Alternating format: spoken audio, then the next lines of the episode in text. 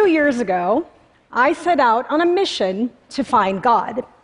Now, I'm going to tell you right up front that I failed, which, as a lawyer, is a really hard thing for me to admit. But on that failed journey, a lot of what I found was enlightening.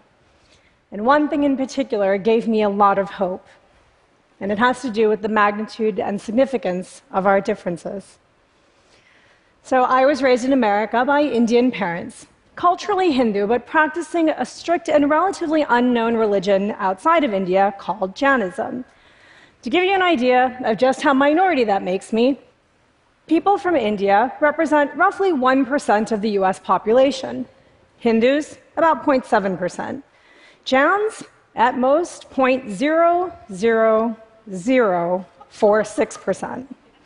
To put that in context, more people visit the Vermont teddy bear factory each year than are followers the Jain religion in America.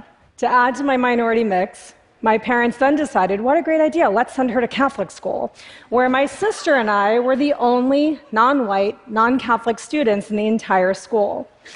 At the Infant Jesus of Prague School in Flossmoor, Illinois, yes, that's really what it was called, uh, we were taught to believe that there is a single supreme being who is responsible for everything, the whole shebang, from creation of the universe to moral shepherding to eternal life. But at home, I was being taught something entirely different. Followers of the Jain religion don't believe in a single supreme being or even a team of supreme beings. Instead, we're taught that God manifests as the perfection of each of us as individuals, and that we're actually spending our entire lives striving to remove the bad karmas that stand in the way of us becoming our own God-like perfect selves. On top of that, one of the core principles of Jainism is something called non absolutism. Non absolutists believe that no single person can hold ownership or knowledge of absolute truth even when it comes to religious beliefs. Good luck testing that concept out on the priests and nuns in your Catholic school. No wonder I was confused and hyper aware of how different I was from my peers. Cut to 20 something years later, and I found myself to be a highly spiritual person, but I was floundering.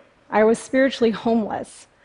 I came to learn that I was a none, which isn't an acronym or a clever play on words, nor is it one of these. It's simply the painfully uninspired name given to everyone who checks off the box none when Pew Research asks them about their religious affiliation. Now, a couple of interesting things about nones are there are a lot of us, and we skew young. In 2014, there were over 56 million religiously unaffiliated nones in the United States. And nones account for over one third of adults between the ages of 18 to 33. But the most interesting thing to me about nones is that we're often spiritual. In fact, 68% of us believe with some degree of certainty that there is a God. We're just not sure who it is. So, the first takeaway for me when I realized that I was a none and had found that information out was that I wasn't alone. I was finally part of a group in America that had a lot of members, which felt really reassuring. But then the second, not so reassuring takeaway was that, oh man, there are a lot of us. That can't be good. Because if a lot of highly spiritual people are currently godless, maybe finding God's not going to be as easy as I had originally hoped. So that is when I decided that on my spiritual journey, I was going to avoid the obvious places and skip the big box religions altogether, and instead venture out into the spiritual fringe of mediums and faith healers and godmen. But remember, I'm a non absolutist, which means I was pretty inclined to keep a fairly open mind, which turned out to be a good thing because I went to a witch's potluck dinner at the LGBT Center in New York City, where I befriended two witches. Drank a five gallon jerry can full of volcanic water with a shaman in Peru. Got a hug from a saint in the convention center. She smelled really nice. Chanted for hours in a smoke filled, heat infused sweat lodge on the beaches of Mexico. worked with a tequila drinking medium to convene with the dead, who oddly included both my deceased mother in law and the deceased manager of the hip hop group, The Roots. you know, my mother in law told me she was really happy her son had chosen me for his wife, duh. But, you know, yeah. Uh, the manager of The Roots said that maybe I should cut back on all the pasta I was eating. I think we can all agree I was lucky for my husband that it wasn't his dead mother who suggested I lay off carbs. I also joined a laughing yoga group um, out of South Africa. Witnessed a woman have a 45 minute orgasm, I am not making this up, as she tapped into the energy of the universe. I think I'm going to go back there. Um, called God from a phone booth in the Nevada desert at Burning Man wearing a unitard and ski goggles. And I had an old Indian guy lie on top of me. And no, he wasn't my husband. This was a perfect stranger named Paramji, and he was chanting into my chakras as he tapped into the energy forces of the universe to heal my yoni, which is a Sanskrit word for vagina. I was going to have a slide here, but a few people suggested that a slide of my yoni at TED, even TED women, not the best idea. Very early in my quest, I also went to see the Brazilian faith healer, John of God, at his compound down in Brazil. Now, John of God is considered a full trance medium, which basically means he can talk to dead people. But in his case, he claims to channel a very specific group of dead saints and doctors in order to heal whatever's wrong with you.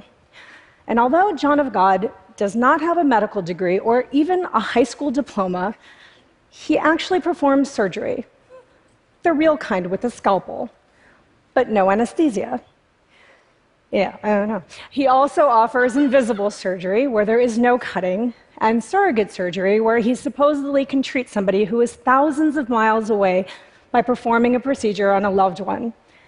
Now, when you go to visit John of God, there are all kinds of rules and regulations. It's a whole complicated thing, but the bottom line is that you can visit John of God and present him with three things that you would like fixed, and he will set the dead saints and doctors to work on your behalf to get the job done.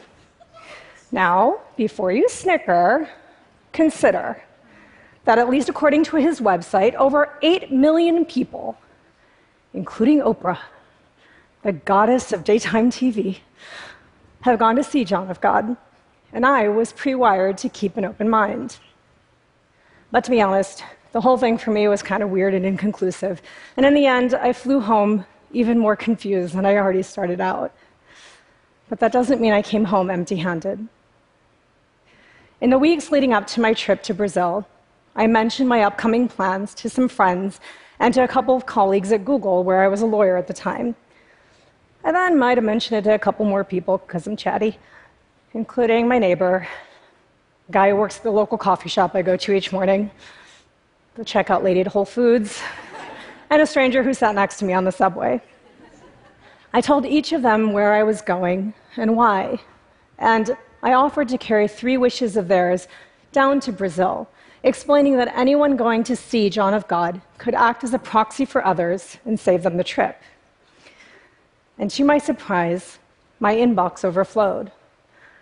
Friends told friends who told friends, and those friends apparently told more friends and other strangers and the guys at their coffee shops, until it seemed in the days before I left for Brazil that there was no one who did not have my email address. And at the time, all I could conclude was that I had offered too much to too many. But when I actually reread those messages a few years later, I noticed something completely different. Those emails actually shared three commonalities. The first of which was rather curious. Almost everyone sent me meticulous details about how they could be reached. So I had told them, or their friends had told them, that along with a list of the three things they wanted fixed, I needed their photo, their name, and their date of birth. But they gave me full addresses with like apartment numbers and zip codes as if John of God was going to stop by their house and see them in person or send along a package. It was as if, in the highly unlikely event that their wishes were granted by John of God, they just wanted to make sure that they weren't delivered to the wrong person or the wrong address. Even if they didn't believe, they were hedging their bets. The second commonality was just as curious, but far more humbling.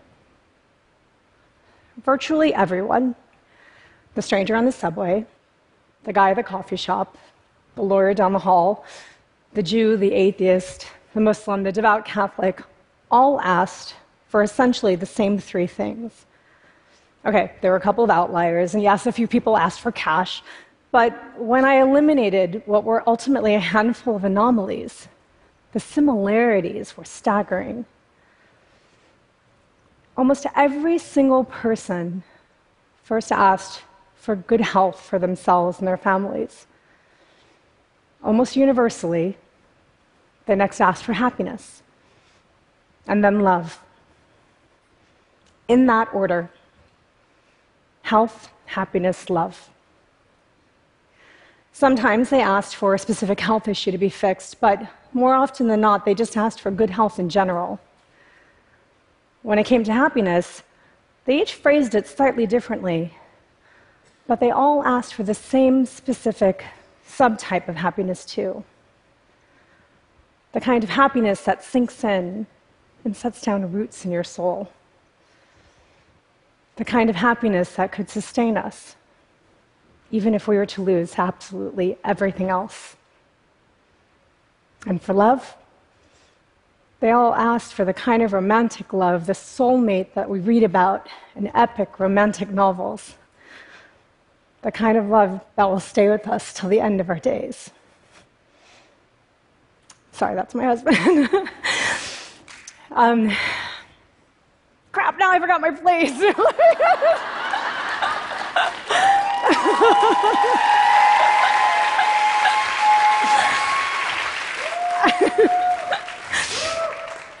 um, so, by and large, all of these friends and strangers, regardless of their background, race, or religion, all asked for the same things, and they were the same things that I really wanted. The simplified version of the basic human needs identified by social scientists like Abraham Maslow and Manfred Max Neef. No one asked for answers to the big existential questions or for proof of God or the meaning of life like I had set out to find. They didn't even ask for an end to war or global hunger. Even when they could have asked for absolutely anything, they all asked for health, happiness, and love. So now those emails had a third commonality as well. Each of them ended in the exact same way. Instead of thanking me for carting their wishes all the way to Brazil, everyone said, Please don't tell anyone.